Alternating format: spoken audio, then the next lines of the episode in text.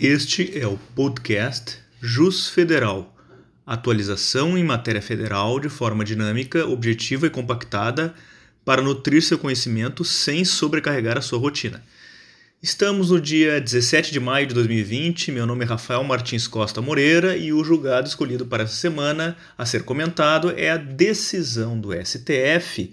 que julgou procedente a Arguição de Descumprimento de Preceito Fundamental, ADPF, número 548, ajuizada pela Procuradoria-Geral da República,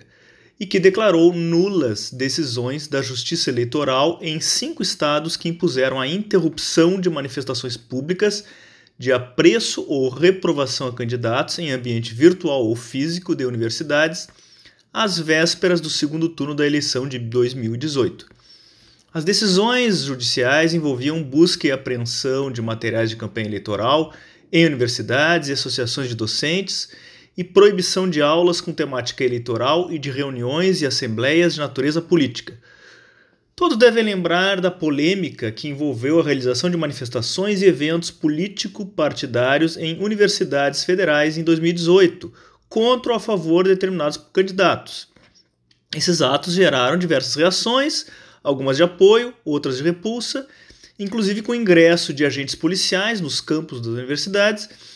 para coibir essa prática, com respaldo também em decisões judiciais de juízes eleitorais, sob o argumento de que se tratava de propaganda eleitoral irregular. O conflito se estabeleceu então entre, de um lado, as regras da Lei das Eleições, Lei 9504 de 97, que disciplina a propaganda eleitoral, sobretudo, como defendeu a Advocacia Geral da União na época, a vedação legal à publicidade eleitoral em qualquer bem de acesso público ou uso comum, tais como as instituições, instituições públicas e privadas de ensino superior, e, de outro lado, a liberdade de expressão e a autonomia universitária. No julgamento do mérito da ADPF, os ministros confirmaram a medida cautelar concedida pela ministra Carmen Lúcia e referendada pelo plenário em outubro de 2018. Em seu voto, a relatora disse que as decisões judiciais violaram o princípio constitucional da autonomia universitária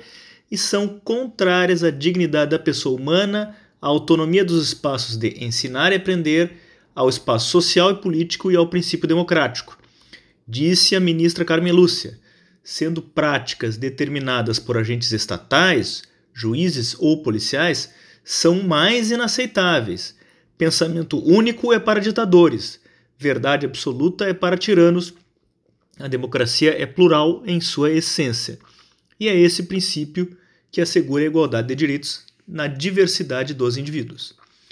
No julgamento, o STF também declarou inconstitucional a interpretação dos artigos 24 e 37 da Lei das Eleições, Lei 9504 de 97,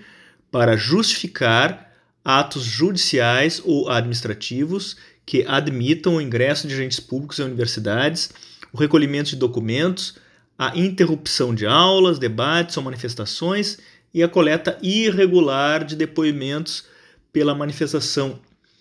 livre de ideias e divulgação do pensamento nos ambientes universitários e ou em equipamentos sobre administração de universidades.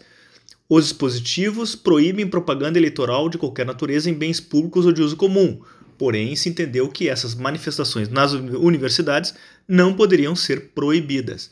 Segundo a ministra Carmen Lúcia, a finalidade da lei das eleições é impedir o abuso do poder econômico e político e preservar a igualdade entre os candidatos no processo.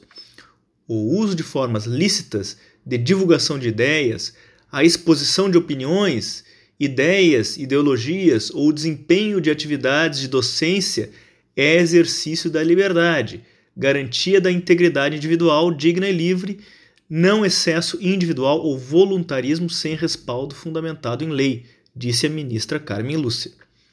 Muito obrigado pela audiência, espero que essas breves considerações sejam úteis para o seu estudo e até o próximo episódio.